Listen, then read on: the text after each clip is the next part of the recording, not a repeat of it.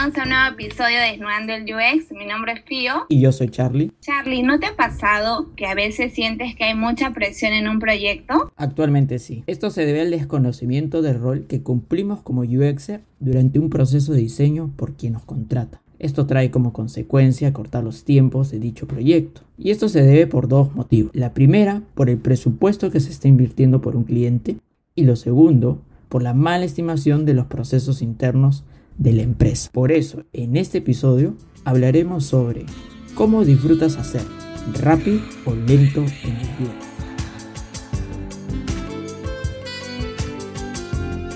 Para responder a esta candente pregunta, nos acompaña Alexis Espinosa, UI, UX y futuro Service Designer, que ya ha tenido experiencia en agencias digitales, entidades del Estado como Minedu y pasando por la industria TI como proveedor externo en Belcor. Muchas gracias chicos por la invitación. Estoy muy contento de estar aquí en esta entrevista. Alexis, ¿qué prenda te vas a sacar hoy? Ya que estamos en temporada de cuarentena y hace bastante calor, en realidad no tengo nada. ¿Cómo? No tengo nada que ocultarles chicos.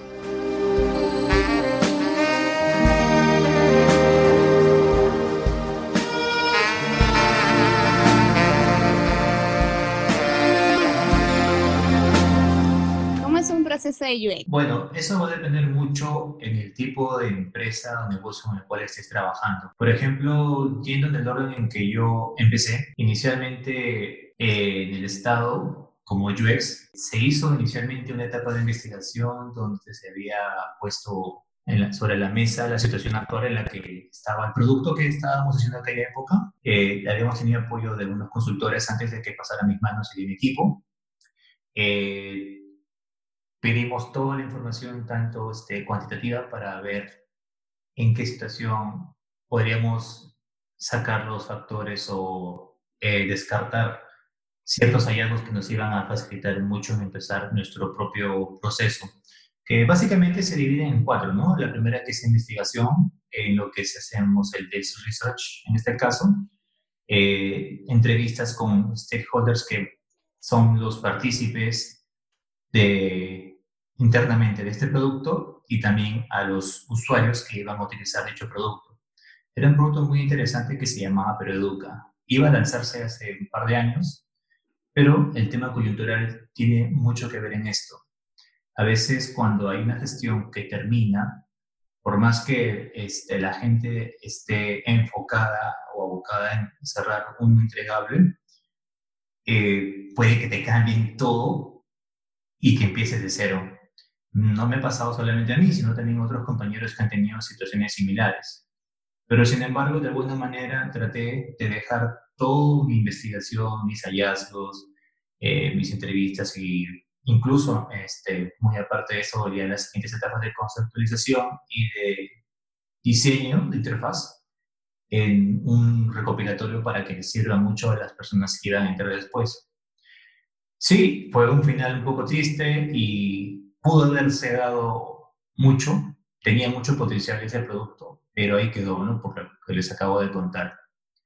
Después entré a la etapa de la industria TI, y ahí sí ya eh, en una mesa ágil con perfiles multidisciplinarios, donde ya estaba, la empresa tenía claro cómo quería trabajar el producto en, el cual me habían contratado, ¿no? E incluso todos este, los stakeholders ya, ya sabían al derecho de revés el producto, su modelo de negocio de lo que querían, pero sin embargo no tenían la visibilidad de cómo sería la usabilidad, cómo se verían las funcionalidades. Para eso fue muy importante mi participación, puesto que durante ocho meses estuve ahí eh, desde un inicio de una manera similar que en el Minedu, pero esta vez con todas las personas que involucradas, ¿no? Se hacía este producto por sprints.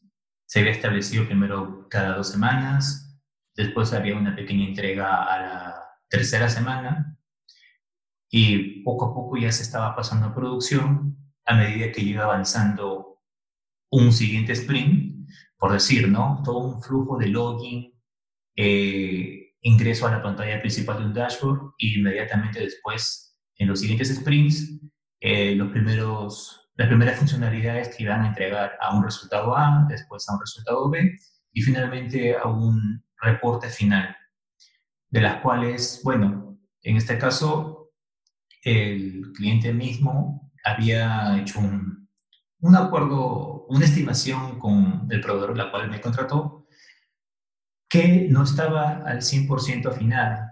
Y esto es por dos motivos. Uno, porque eh, se entiende que las empresas cuando hacen un contrato con una consultora TI ponen sobre la mesa dos cosas, ¿no? Su presupuesto que tienen para invertir y en el tiempo que quieren una entrega de un producto y cuántas personas podrían involucrar según ese presupuesto y según el tiempo que necesitan. Entonces, ¿qué hace la empresa o la consultora TI? Eh, saca los cálculos mediante el forecast y, bueno, ahí sugieren, pues, qué perfiles técnicos van a entrar, qué perfiles de UX, UI van a entrar, qué perfil de facilitadores como un Scrum Master podría entrar, ¿no es cierto? Así es como funciona en esa etapa. Ahora, eh, sí se pudo lanzar en este caso el producto, pero hay algo que ellos no tenían conocimiento, que después de lanzarse un producto digital, no muere ahí la cosa en el, en el caso del UX, sino es que se le tiene que dar bastante testeo eh, y mejoras. Pero sin embargo, el contrato que se había generado no contemplaba eso, por lo que una vez que se terminó, eso se terminó para mí también. Eso que mencionas, Alexis, es muy importante recalcarlo porque a veces las empresas solo contratan a uno por un tiempo determinado, ¿no? Entonces, suele lo que, lo que te sucedió a ti, bueno, creo que a muchos les ha pasado, particularmente también a mí, que terminó el, contrato y ya eh, creía la empresa o la consultora que me, que me contrató en ese momento que ya culminaba el UX, ¿no? Ya se acabó, pero no es así. Entonces, eh, mucho sucede eso, ¿no? Eh, que ya te ha pasado y que de repente también Charlie nos puede comentar un poco si es que en algún momento le ha sucedido. Sí, estaba en una empresa de entretenimiento que vendía tickets de cine.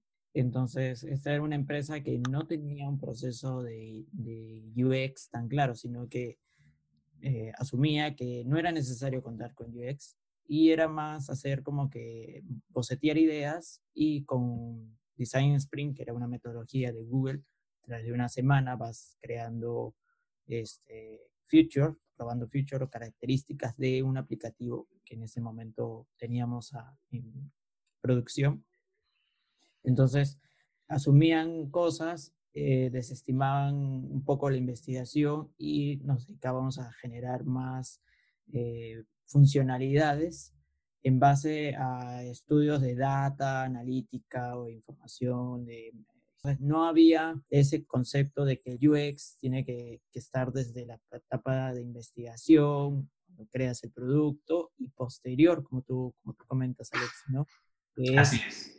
Ir con nuestra chamba, porque la chamba no termina cuando eh, ya el producto ya está en el mercado, ¿no? Ahí viene lo más interesante, porque hemos testeado probablemente con un número eh, de usuarios, pero ahora lo vamos a testear ya en, en masa. Claro, ahí cambia bastante este, los resultados que van a arrojar esa investigación.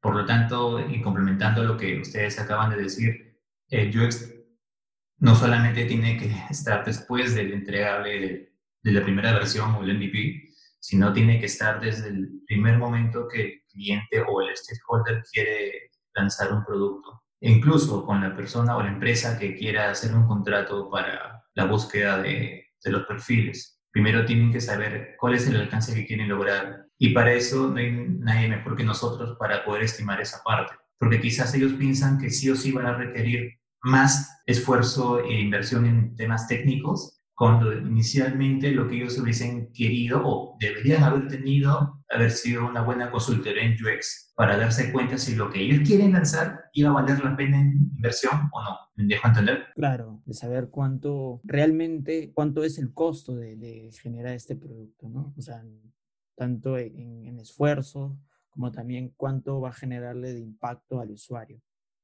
Y has comentado algo eh, importante, ¿no? Tú has trabajado bajo un marco ágil, ¿no? ¿Nos puedes comentar un poquito más cómo es este sistema? Porque de repente para la gente que nos escucha no tiene muy claro cómo es. Bueno, más que un sistema, es un tipo de manifiesto este, que se creó en una empresa asiática que fabricaba autos hace muchos años, en la cual se manejaba de una manera progresiva. Por ejemplo, de puchito en puchito se iba armando un producto que obviamente cumplía un objetivo y al cumplir ese objetivo se le va agregando más componentes, ¿no? En el caso del software, porque está enfocado en realidad, este, el tema, está muy relacionado el tema ya con software, te entregas así, progresivamente. Tú empiezas con funcionalidades claves, pero que no te toman mucho tiempo, pero que sí va a tener por lo menos el arranque inicial, y después le vas metiendo ya el tema tanto del diseño como del desarrollo, eh, lo que sigue, ¿no? Las funcionalidades core que obviamente va a tomar más tiempo y quién mejor que los que desarrollan y los que diseñan ese producto pueden estimar los tiempos. Hay bastantes formas de jugar con eso, ¿no? Hay cartitas que te pueden dar una numeración específica y armar según el esfuerzo que toma a cada uno un valor. Ese valor se suma y según esa suma de, los que todos han, han votado, se va categorizando las funcionalidades más complicadas para que de alguna manera el cliente o el stakeholder tenga mapeado con claridad si se va a llegar a ese tiempo estimado o se podría extender. Claro, eso es un poquito justo lo que actualmente donde estoy laborando. Eh, es un poco de, de, meter ese tema, lo que comenta Alexis es bajo la metodología Scrum, que esos, esas tarjetitas son como le llaman un tema de playing poker. Historias de usuario, o creo, si no me equivoco. Claro, están los eh, historias de usuario, pero también hay otra mm, herramienta que es como que le dicen playing poker, que es poner en base a unos puntajes cuánto es, en, ese puntaje significa en horas, ¿no? Cuando dice un punto significa tres horas, ¿no? Es un mínimo esfuerzo. Y así sucesivamente hasta que complete una semana, ¿no? Así es. Voy a explicar con un ejemplo de carritos. Entonces, para construir un carrito, ¿cuánto tiempo eh, para mí como UX me demora, ¿no? Parte de investigación, ya en esta tarea. Entonces, se le asigna un tiempo. Y así sucesivamente con cada persona que interviene para construir ese carrito. Entonces, al final de ese sprint, se va a poder saber cuántos carritos se pueden producir durante esa semana. Entonces, básicamente es la estimación de tiempos real para poderle eh, decirle al cliente si se cumple con el objetivo o no. Así es. Y como decía Fio, claro, todo el, tema de Scrum parte desde las historias del usuario, que es el resultado de toda la investigación inicial que se hace el UX. Por lo general, no siempre el Scrum va a arrancar desde el cero, ¿no? Va a arrancar cuando ya esté definido todos los hallazgos y lo que en verdad se va a desarrollar para que el tema de producción, o sea, el, el desarrollo tenga mapeado clarísimo cómo va a ir evolucionando esto. ¿Cómo es eh, eh, el proceso en, una agencia? Porque las agencias ahora actualmente, es lo que yo siento, es que han visto de moda que, que, hay el tema este de la innovación, la transformación digital, dice, ah, yo también quiero tener eso aquí en mi empresa, ¿no? Y migra a, a este tema, pero a veces siento que hay un desconocimiento por los procesos y por eso. Tú que has trabajado en, una agencia, ¿cómo has visto ese ámbito? Bueno, antes de responderte, de responderte esto, Charlie, eh, quería quedar en claro una cosa, ¿no? Todas las empresas que actualmente ya están buscando perfiles multidisciplinarios para una mensaje que va a ser un producto específico de, de, las tantas que puede tener, como las empresas grandes en telefonía, en banca, etcétera, eh, han pasado una etapa de evolución y cambio cultural.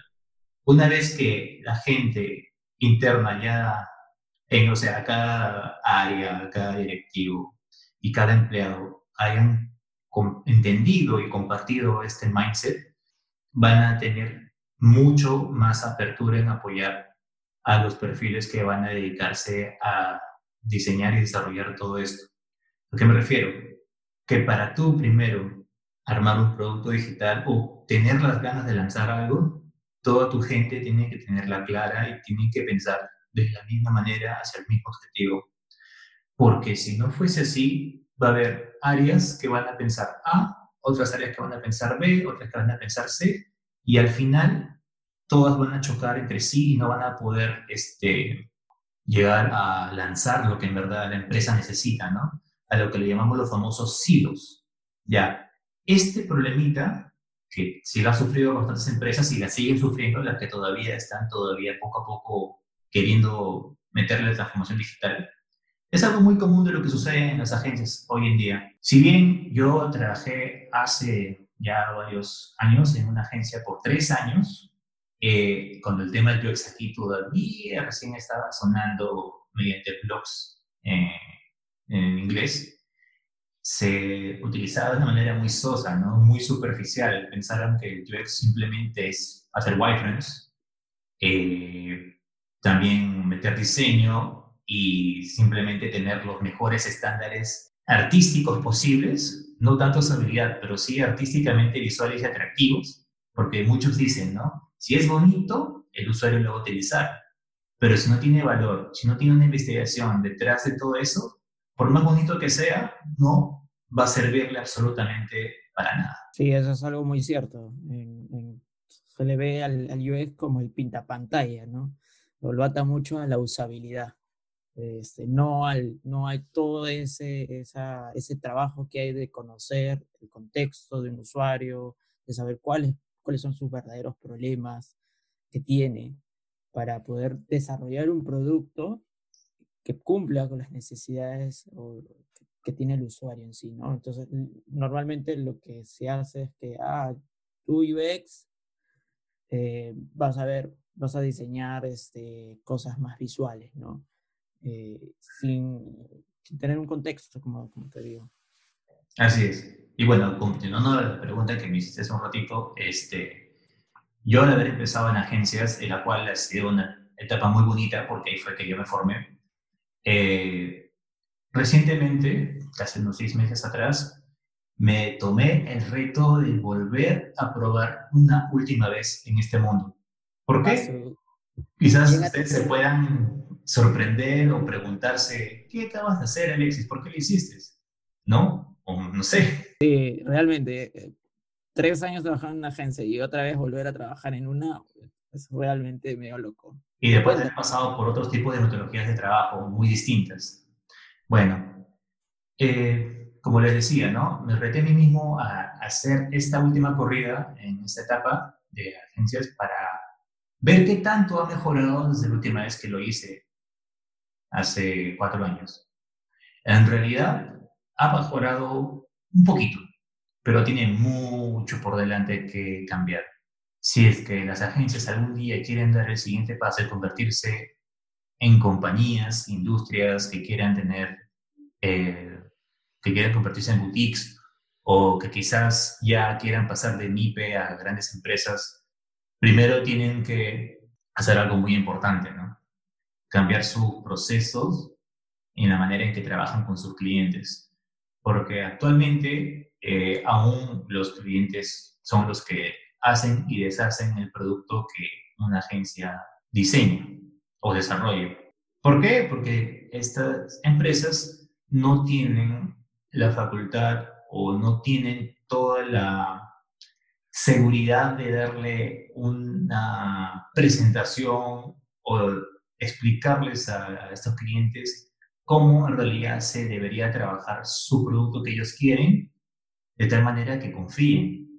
Lo que se hace aquí es simplemente este, enseñar algo, o sea, lanzar algo y rezar a que el cliente no lo cambie, lo cual es una, una arma doble filo, ¿no? Porque tú puedes tener varios proyectos, pero si por cambio del cliente A y cambios del cliente B se van juntando, tus estimaciones que tienes, por ejemplo, en un Gantt para un mes de cinco proyectos, quizás solamente se terminen cerrando tres o dos. No es favorable ni rentable para estas empresas pequeñas. Claro, un Gantt, sí, para los que nos escuchan, es un tema de estimación de tiempos que normalmente las empresas realizan, ¿no? Para dividir en bloques cada, a cada área o eh, perfil profesional que interviene en un proyecto.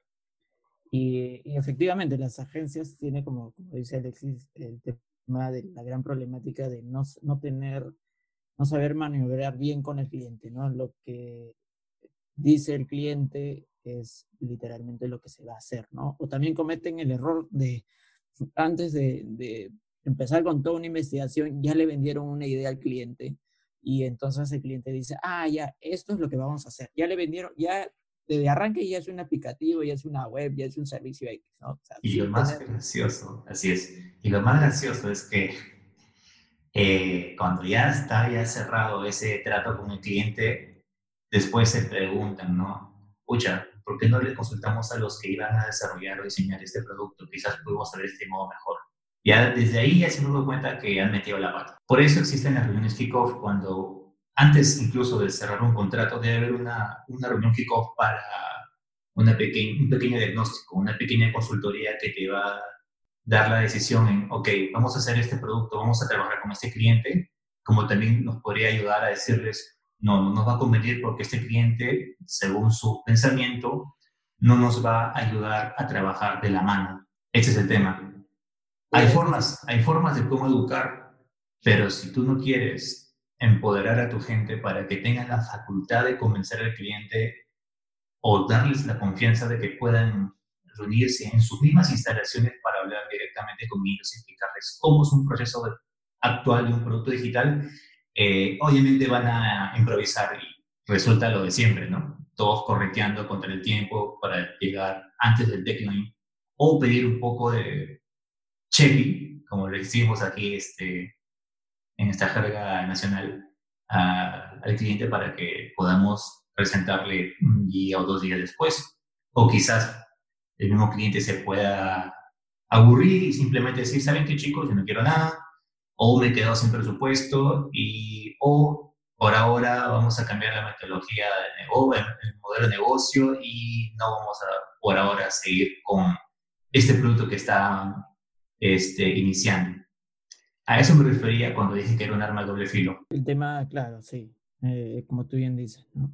En un kickoff eh, es una reunión donde normalmente todo el equipo que va a ver este proyecto o las personas más claves para este proyecto se reúne con el cliente y a través de, un workshop se puede hacer como para indagar este, cuál es la idea que tiene el, cliente para ese proyecto, ¿no? Y saber en sí si es muy complejo o, su, tipo también de cómo trabaja, ¿no? Porque los clientes pueden ser tradicionales y no saber nada de las metodologías este, de Design Thinking, Will Spring, eh, Spring. Entonces, no tienen ese conocimiento y te bajan también como un modo tradicional. Y ahí viene el choque, ¿no? El, saber si ellos están dispuestos a trabajar bajo esas metodologías, no eh, apostar por una investigación Human Center. Entonces, ahí esa, es la reunión eh, clave para poder uno, saber si vamos a poder ver, trabajar con, con esta persona y dos, cuán complejo va, puede ser este proyecto, ¿no? Ahí todavía no, normalmente no se debería hablar de soluciones, de decir, este, ah, no, es, este proyecto va a terminar en tal cosa, ¿no?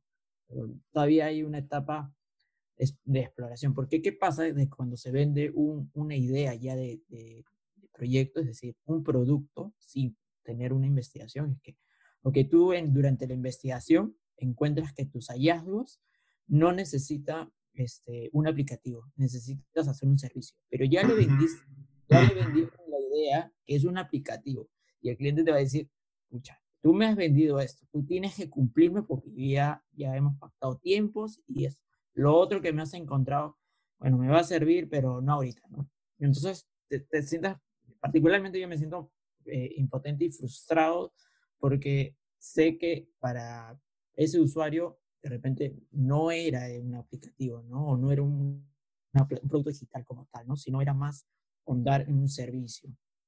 Entonces, Ese, es el, e, ese es el tema de ese problema, ¿no? Fío, si tienes algún, algo de complementarnos, de repente alguna experiencia que tú también has pasado, ¿no? Bueno, más que complementar, me parece muy interesante todo lo que ha dicho Alexis. Pero sí, yo quería eh, saber, Alexis, cómo es que tú, eh, ante un proyecto, cómo estás lidiando si es que no hay ese tema del kickoff, ¿no? A veces suele pasar que no se da esa reunión y como dice Charlie, eh, de frente te dicen vamos a hacer tal cosa y el cliente le hemos ofrecido esto, pero no ha habido, no ha habido esa reunión previa, ¿no? O cómo tú lo has manejado, un poco también para, para los que nos escuchan, eh, cómo podrían hacerlo, si es que sea esa situación, con quién tengo que hablar o cómo lo puedo manejar. Una vez que ya está todo consumado y solamente tienes la orden de hacer el producto sin haberte reunido antes, y si incluso ya tienes una fecha estimada en la cual tienes que entregar eso, la salida más rápida es que te puedas juntar con los involucrados que van a hacer ese producto, ¿no? Entre diseñador UX, UI y el desarrollador. Y si debe haber un área de SEO que lo va a ver, pues también métanle, porque SEO tiene mucha información cualitativa que va a ayudar a la etapa de investigación. Claro, ese es el producto digital, va a tener esos servicios, si que empieza con UX. Si empezara con UI, básicamente va a ser un producto más para un portafolio, pero no va a ser algo de valor puede participar en concursos bonitos, pero no va a tener un valor en el fondo, como ustedes comprenderán. Es algo muy tradicional que hace las agencias porque es más que nada buscar reconocimiento en cuanto a calidad de, producto, pero no lo que en, la realidad aporte a sus usuarios de ese producto. ¿Entiendes? Entonces, este, eh, suelen muchas veces obviar esa parte. Pero bueno, volviendo a la pregunta, es juntarse con el equipo, armar un plan que cada uno con sus habilidades puedan aportar en cómo llegar a la solución de dicho producto, ¿no? En cuanto a flujos, funcionalidades, en la parte de UX, pues entregar los hallazgos, hacer la etapa de testeos, que es muy importante, exigirle a, a la empresa, a la agencia, que haya testeos seguidos en lo que se va avanzando el producto. En todo caso, decirle que a la persona que ya cerró el trato con, con este cliente, decirle que podría haber una adicional etapa en la cual se entregue dichos, este, dichos avances, pero con la sugerencia que debería hacerse un testeo con usuarios reales de ese mismo cliente. Podemos invitarlo a las mismas oficinas, en las instalaciones de dicha agencia para hacerlo y ver qué tan bien están una vez teniendo esos resultados, en la reunión supuestamente que se le va a entregar eso, el producto final, entre comillas, no, entregarle los hallazgos que han salido de esos testeos y la cual, sin ningún temor, decirle al cliente, no, miren, este producto que ya hemos cerrado se ha testeado a los usuarios, pero ellos sugieren que estas cosas no deberían mostrarse o funcionar de tal manera, sino podrían hacerse de otra manera. Ahí es donde quizás el usuario menos, perdón, el cliente menos experimentado con ese tipo de metodologías de trabajo actuales se pregunta, ¿y qué es esto? ¿Y para qué me enseñas todo esto? Bueno, a las pruebas me remito, simplemente si el usuario no lo va a utilizar, cuando entiende lo que inicialmente el cliente creía que era la solución, eh, pues va a ser un fracaso y una mala inversión de dinero por parte de ellos. Así que lo mejor es que puedan jugar bien con los, con los puntos que se van a tratar al momento de entregar dichos entregables al, cliente. Y si aceptaran y tuvieran un poquito de tino en entender el por qué les va a servir estos resultados, estos testeos, puede abrir una oportunidad de que se dé cuenta que la agencia que le está haciendo el producto está haciendo las cosas muy bien, lo hace con mucho interés, se ha puesto la camiseta del cliente y va a valorarlo. Y si lo valora, pues te va a dar carta blanca para que puedas tú hacer las mejoras pertinentes, obviamente de la mano con él, tener siempre comunicación constante con él, darle todo el feedback necesario a lo que eh, ellos este, vayan validando cada vez que se vaya avanzando dicho producto, ¿no? Ahora, si el, el presupuesto de este cliente no da más de un solo entregable, como suele pasar también, quizás lo que ellos van a recibir o lo que ellos deberían recibir no es un producto, sino es un, entregable de hallazgos y una sugerencia en qué en realidad podrían este, necesitar como solución a su, a su negocio. ¿Para qué? Para que no le quites tiempo a tu gente en invertir tantos esfuerzos en algo que no va a servir, sino lo justo y necesario, pero que sea sincero y el cliente entienda, bueno, ok, entiendo que no tengo el presupuesto, pero me han dado el punto inicial que en verdad necesito y lo que me han dado a entender lo que en verdad requiero y pues ellos tendrán que pues poner de su parte para que a futuro se pueda hacer otro tipo de, de contrato, ¿no? Una vez que ya tengan más claro qué es lo que en verdad necesitan. Puede ser un diseño de servicio, como tú mencionaste, o puede ser una app, o solamente una web, o lo que sea. Tengamos en claro que el producto digital, este, en el proceso, pueden salir varias cosas, pero en el hallazgo inicial, cuando ya conoces a tu usuario y conoces todo el journey que ellos manejan, es más, con el Server Design, tú puedes saber si es que visitas las instalaciones del cliente, cómo su forma de trabajar de ellos, tú ya tienes una, una visión más holística de qué exactamente van a requerir sus usuarios. Ahí es la gran diferencia en lo que se limita a una agencia como una empresa grande. Las empresas grandes sí tienen todos esos procesos. Lo tienen tan claro que pueden dividirlo en pequeños grupos y cada grupo se dedica a hacer una parte específica. Sí, claro, eso que mencionas es muy importante, pero me gustaría más hacerte una pregunta. Eh, ¿Tú crees que existe un proceso estándar en el UX, de acuerdo a la experiencia que tú ya vienes teniendo, o sea, ya en la profesión como tal? Los procesos varían muchísimo dependiendo, como le decía, en dónde estés trabajando, por los, por los recursos que te limitan, ¿no? Pero eh, hay uno que sí es un estándar, digamos, lo que todos hemos aprendido los cursos online o presenciales, ¿no? Que se dividen en las cuatro etapas, que es pues, investigación, conceptualización, creación y adaptación, ¿no? O lanzamiento. Eh, básicamente es algo que se tiene que hacer eh, repetitivamente para que salvaguardemos la calidad de ese producto.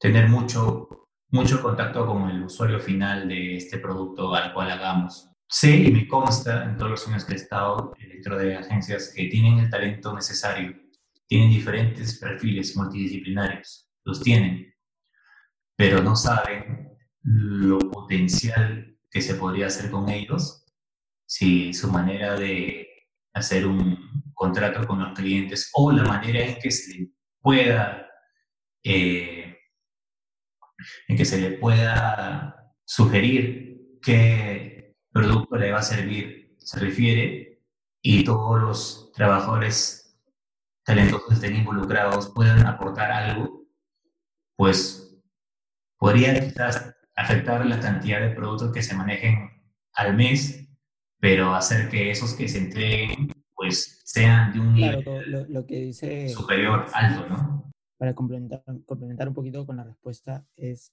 cada proyecto va, tiene que ser moldeable a las necesidades de, eh, del usuario y las necesidades también propias del negocio y, y a nivel de tecnología también, ¿no? Porque los recursos también, como mencionas. Los recursos que pueda tener el cliente y, los que con los que cuente, ¿no? Eso es importante señalarlo también. Así es. Los recursos, bueno, hay algunas empresas que tienen la mala costumbre de llamar a los trabajadores o los perfiles que están involucrados recursos, siendo muy ofensivo aunque no lo crean, aunque no se hayan dado cuenta. Eh, pero los tratan como tal, ¿no? Porque simplemente son proveedores externos. Sin embargo, los que trabajamos en agencias tenemos todo este, el apoyo, el valor y el respeto por cada uno de los involucrados. Eso, eso es la parte que sí puedo rescatar. Eh, si bien estamos más ajustados en cuanto tiempo y procesos en los cuales se trabaja, sí este, se valora muchísimo el, el desempeño que hace cada uno. Y aparte porque somos muchos, mucho, mucho menos personas, obviamente sin estar divididos por un área o un piso. Mientras más se trabaja en equipo, pues mejor se va a compenetrar uno con otro. Lo que mencionas es muy importante, Alexis, y hay que recalcarlo bastante porque al trabajar todos juntos, pues eh, aportan de toda su experiencia y aparte sale un mejor producto o un mejor servicio que se esté realizando. Pero ya llegando un poquito ya avanzada la entrevista, nos gustaría hacer una pregunta. ¿Cómo disfrutas hacerlo? ¿Rápido o lento en el UX? Cuidado, ¿ah? cuidado. bueno, a esta pregunta te voy a ser muy sincero. ya que conversamos bastante sobre lo que puede afectar en procesos rápidos o estimaciones a ciegas e improvisadas, obviamente que hacerlo rápido no va a dar un buen resultado. No le vas a dar algo sincero y correcto al, al usuario final. No estamos hablando del cliente.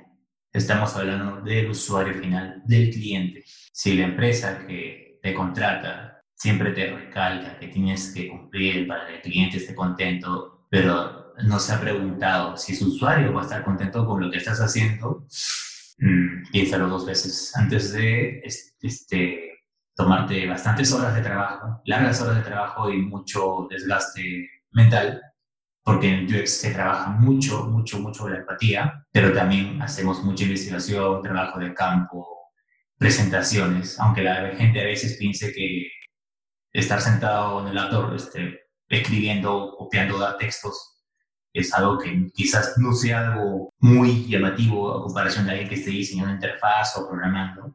Pues no, eso es algo muy importante. Estás haciendo algo muy importante ahí. Pero no le dan el valor, como dices tú, ¿no? No le dan el valor suficiente al trabajo. Porque de simplemente no, no, investigan qué exactamente se está haciendo y es por pura ignorancia nada más. Entonces, hacer las cosas rápidas quizás te dé satisfacción como empresa un ratito porque vas a cobrar, porque vas a entregarle algo al cliente, pero a la hora de la hora, en la persona, aquí el personaje más importante que vendría a ser el usuario, no va a recibir lo que en verdad ellos quieren, ¿no? Es por eso que mi respuesta sería que me gusta hacerlo muy lento. Muy lento. Muy lento. ¿Cuánto lento? Todo el proceso completo. Me gusta disfrutarlo al máximo. Como cualquier relación, ¿no? Tienes tu etapa de, este, por ejemplo, la etapa inicial, como le llaman ahí, las previas, el, el, el acortejamiento y eso, bueno, eso es la investigación que se hace inicialmente desde el kickoff si es que se inicia en el momento oportuno con, con nuestros perfiles ante el cliente y se le hace todas las preguntas, se llega a empatizar con cada miembro o stakeholder que sepa el modelo de negocio de su empresa, sea pues el área de TI, sea el área de marketing, sea el área de finanzas o lo que sea, siempre y cuando esté muy involucrado al producto que en verdad ellos quieren lanzar y se puedan sacar este, los intereses de cada uno pues tener eso mapeado para saber exactamente por qué el camino, en verdad, tener, ok, tenemos primero la visión del cliente, qué es lo que quiere lograr, qué es lo que quiere lograr y cómo lo piensa hacer. Y por otro lado, van a llegar después de la investigación y testeos con los usuarios, que si en verdad eso es lo que están deseando, está yendo por buen camino o simplemente está todo errado. Una vez que se junta todo eso, se puede constatar y llegar a un punto en común para que este producto que se va a hacer tenga el fundamento necesario, ¿no? Que pueda beneficiar a ambos. De esa manera, pues, una investigación promedio en UX, lo mínimo que podría hacer es de uno o dos meses hasta encontrar los hallazgos importantes, pero a una profundidad tan grande que pues no haya ninguna falla en ese punto, ¿no? Para eso, pues, este, la metodología de investigación, que es la más importante en UX, obviamente, este, esté bien cerrada y bien fundamentada al momento de entregarle esa información al cliente. Esa es tu oportunidad en la cual tú tienes que decirle al cliente o al stakeholder, si estás en una empresa grande, mediante la investigación con los usuarios, tenemos que ir por este camino. Entonces, lo que va a hacer el cliente es decir, ok, vamos a invertir tanto esfuerzo, tanta inversión para lograrlo. Y para eso, pues tiene que tener mucho, lograr mucha empatía entre nosotros como UXers y los mismos clientes. Se puede llegar, es muy, es fácil llegar a una confianza con ellos. Para eso, simplemente, ¿cuál es la solución?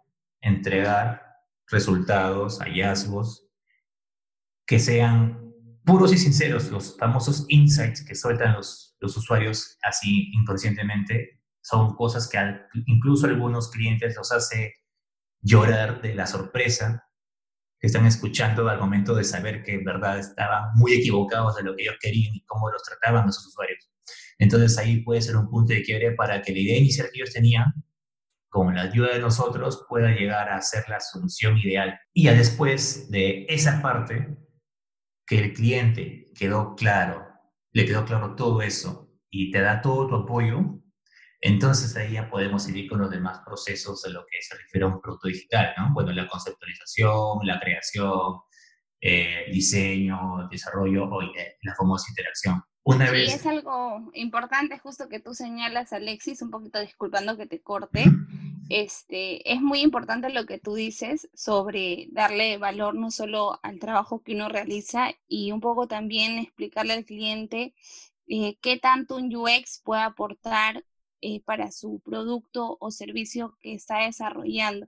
Pero a veces sucede que eh, no solo el cliente no cree en tu trabajo. ¿Te ha sucedido ese tipo de cosas también? ¿Cómo lo has manejado? Más que que no cree en tu trabajo, el cliente no cree o pierde la fe en agencias que le está que ha contratado para que le hagan esto, ¿no? Lamentablemente la agencia es el, que da la cara ante este, el cliente, eh, todos los que van a involucrarse a hacer este producto. Pero en realidad no es culpa de la persona que tiene el error, es culpa de quien da la cara. Para evitar eso, ya lo había mencionado hace un rato, es este, tener esa cercanía con tu equipo que va a estar asignado, tener la cercanía necesaria, la confianza con tus jefes o líderes y de explicarle, ¿no? Mira, sé que ustedes han trabajado de una manera eh, en cascada, por ejemplo, toda la vida, pero hay metodologías que pueden ayudarnos a, poco a poco, uno, a no saturarnos nuestro trabajo y la otra entregar bien algo, pero también explicarle al cliente por qué se está haciendo de esa manera. No porque la empresa sea ineficiente o lenta, porque quiere ser lenta, sino porque en verdad está entusiasmada y tiene todas las ganas de lanzar algo que genere valor, de verdad. Claro, lo, lo que, lo que dice Alexis es muy cierto. Entonces, eh, es eh, mucho como comunicación entre el equipo, o sea, no solamente del gestor del, proyecto, sino entre todos, ¿no? Para poder saber eh, cómo vamos a hacer la investigación, cómo vamos a hacer la, otra parte de llevar esta, esta investigación a un producto vivo y finalmente llevarlo hacia el usuario, ¿no? Entonces, todos esos, eh, todas las áreas o todos los involucrados hay que comunicarse para poder dar un servicio o un producto de calidad y finalmente que, le, cambiemos eh, la vida al usuario. Y algo que, que nos sucede actualmente es que eh, cuando uno inicia en el, en el, en el, UX, eh, tenemos muchas metodologías, mucha información, muchos procesos, muchos, este, en tal empresa hacen así, de esta manera, o llevé un curso, eh, en estas especies de escuelas pequeñas, donde te enseñan ciertas cosas, pero cuando llegas a una empresa te das con, con la realidad que es muy diferente. Entonces, ¿qué consejos, Alexis, le darías a las personas que, que están en este camino de recién del UX? Bueno, en mi caso, este, yo lo aprendí a la manera violenta, ¿no? Empezando de lo que era pues cascada y poco a poco ya cuando fui cambiando de, de rubro laboral eso fue variando. Pero al haber visto tanta diferencia en la forma en que se ha trabajado, ah, incluso en el Estado, pues de la famosa manera burocrática, que para todo hay que presentar un documento con 100 hojas para cada hallazgo, este, eso que te enseña pues a, a valorar más la, la parte investigativa, eso tiene bastante peso y es algo que quizás muchos clientes piensan que es una pérdida de tiempo, lamentablemente. ¿Qué les puedo sugerir a los que se están iniciando recién en esto? Primero, vean, investiguen cómo les va a las empresas que tienen productos digitales ya de 5 a 10 años. No sean tan antiguas, por ejemplo, las apps de Uber, las apps de Airbnb, para ver cómo han ido evolucionando su producto su propuesta de valor. Estos son los ejemplos con los cuales los clientes mismos utilizan todas esas herramientas a diario, incluso para productos de CRM, como trabajo comunicativo como Slack, o trabajo de metodologías ágiles como Trello. ¿Cómo han sido eso, no? ¿Bajo qué necesidad? Con toda esa investigación que tú puedes hacer y tener claro cómo ha ido evolucionando eso, tú tranquilamente sin haber trabajado antes, tú puedes decirle, ¿no? A la persona que te contrata por primera vez, ok, yo tengo este, ser experiencia laboral en esto, pero sí me gusta investigar y leer mucho y leer casos de éxito de empresas que han lanzado sus productos digitales aplicando eh, el Human Center Design, el Design Thinking o todo tipo de metodología que se haya creado hasta la fecha, con el objetivo que el usuario sea el favorecido. Ser muy sincero en esa parte, ¿no? Demostrar que tienes bastante empatía y puedes desarrollar tranquilamente tus habilidades blandas al momento de hacer investigación, testeos o trabajo de campo este, de cara tanto al cliente como, como al usuario. Sentirte seguro de que puede ser que no lo hagas bien a la primera, pero tu objetivo es que error tras error se va aprendiendo y mejorando la tercera vez. Eso es algo que todo el mundo lo va a vivir en, este, en esta etapa. Nadie va a empezar algo perfecto en su primera experiencia. Entonces es algo que se va desarrollando con el tiempo. Y bueno, yo sé que los UXer venimos de diferentes perfiles anteriores porque muchos hemos cambiado de o digamos de lo que hacíamos normalmente antes bastantes han empezado ya una etapa de su vida que ya son profesionales, como los que recién están empezando y han tenido la suerte de empezar en estas épocas que ya está más, como, como diría, las empresas ya tienen más claro lo que era, ¿no? A comparación de 5 o 6 años atrás. Investigar es la clave. Practicar incluso con una, un caso personal que tú hayas descubierto en cualquier lugar o cualquier cliente o hayas descubierto una necesidad incluso en cierto lugar hayas descubierto necesidad en tu propia empresa incluso, ¿no? Como un ejemplo para decirles, con esta investigación que me toma a mí un buen tiempo, sirve mucho para haber encontrado estos hallazgos y mostrarles que mi agencia puede dar el siguiente paso, como una empresa grande podría hacerlo, o lo hizo en el pasado, simplemente teniendo confianza en el equipo y no tener miedo de hablar frente a a tus superiores, no tener miedo de hablar frente a tus compañeros. A medida que vas agarrando cancha, obviamente, vas a tener mucha más certeza en decir el por qué estás este, sugiriendo algo que quizás ni el cliente ni tus compañeros lo hayan pensado antes, pero con fundamento. Como dice Alexis, hay que investigar mucho. Un, uno, un superpoder, vamos a llamarlo así, es la investigación, ¿no? Darle bastante por ahí y sobre todo, como dices, ¿no? Este, no, no necesariamente de repente no tener, cuando uno inicia como UX tiene la base, el conocimiento, pero de repente no tiene la experiencia. Pero la experiencia la podemos agarrar haciendo, este, nosotros identificando necesidades en algunos productos, ¿no? Que ya existen y llevar todo lo que hemos ido aprendiendo o leyendo o viendo en, en cursos online, volcarlo ahí para hacer como un caso de estudio. Lo querido en este episodio era contarte un poquito más cuál era el proceso de UX, si existía un eh, proceso de UX estándar y ahora ya sabemos que si bien es cierto, lo rápido a veces puedes tener un, el deseo, el disfrute más rápido, pero no necesariamente eso va a acabar en algo bueno, ¿no? Entonces, lo recomendable es que te tomes el tiempo que creas conveniente para hacer una buena investigación. Hay muchos temas más que tratar, como el tema de los lutadores. Los vamos a ver en otro episodio probablemente. es un capítulo muy aparte, créanme que sí. Hay mucha entró la seriedad, entró la seriedad. Yo creo que, hablando un poco de lo que ya ha recalcado Charlie, sí quería decir algo un poquito acotando en general todo lo que hemos hablado, ¿no? Que también uno muy al margen de, seguir preparándose y aprendiendo, yo creo que si encuentras estos obstáculos, por decirlo así, con que otras personas no entiendan tu perfil, eh, es importante que tú te tomes el tiempo de, de, explicarle a esas personas sobre tu perfil, ¿no? Porque suele suceder también que ellos no saben realmente cuál es el peso o la importancia del rol del UX designer en, la creación de un producto, de un servicio o hasta de tu propia vida personal, que también lo puedes llevar ahí muy bien. Entonces creo que es importante que nosotros también seamos eh, proactivos en ese lado y tomarnos un poquito el tiempo de evangelizarlos a ellos también y de decirles la importancia, ¿no? Eso es algo un poquito como que quería comentar y reforzar.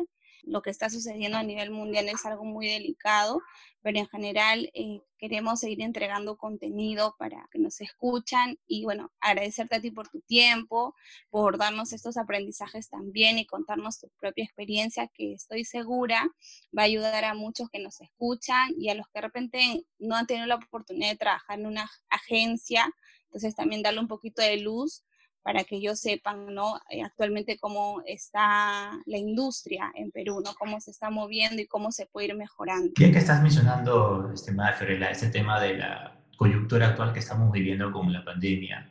Esto va a originar algo muy grande en las empresas que se han acostumbrado a trabajar en oficina y lo cual va a repercutir mucho en su modelo de negocio. Quizás alguien que estaba acostumbrado a dar un servicio siempre personalizado o presencial voy a tener que mutar algo digital. Obviamente esto va a pasar, pero se van a dar cuenta que si han sobrevivido a esta etapa, tranquilamente puede aperturarse más modelos de negocio. Es como actualmente muchas empresas están trabajando ahora, pero creo que recién bajo estas circunstancias los clientes o las empresas, las, las cabezas de las empresas grandes que antes no confiaban en estos perfiles, y lo que hacen a diario, ya que ahora tenemos bastantes herramientas para investigación que es online, para todo tipo, sepan que en verdad sí tiene el valor.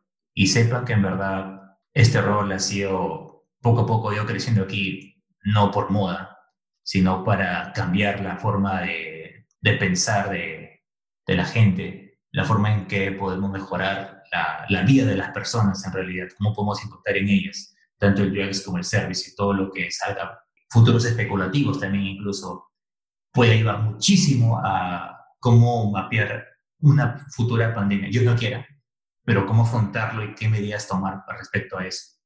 Entonces, esta situación nos ha dado una gran enseñanza en que nuestro rol tiene formas de poder incluso hasta prevenir esto y no solamente pensar que todo va a ser una solución digital. Eso es muy cierto. Eh, queremos que nos digas dónde te puede encontrar la gente, tus redes. ¿Cómo te ubican, Alexis? Bueno, este, me pueden encontrar en Instagram como smashing.panda. Más adelante voy a abrir mi cuenta en Dribble, pero también me pueden encontrar en, en LinkedIn como Alexis Espinosa. De hecho, es la red que más este, consultas recibo y solicitudes. Gente que recién está por empezar o gente que está en su carrera de diseñadores gráficos me escriben por privado y me preguntan cómo empezar en esto. Muchas gracias por escucharnos y nos vemos en el próximo capítulo con un nuevo tema candente y una gran invitada que ya le iremos dando algunas pistas iniciales. Y recuerda, nosotros somos Muchas gracias chicos.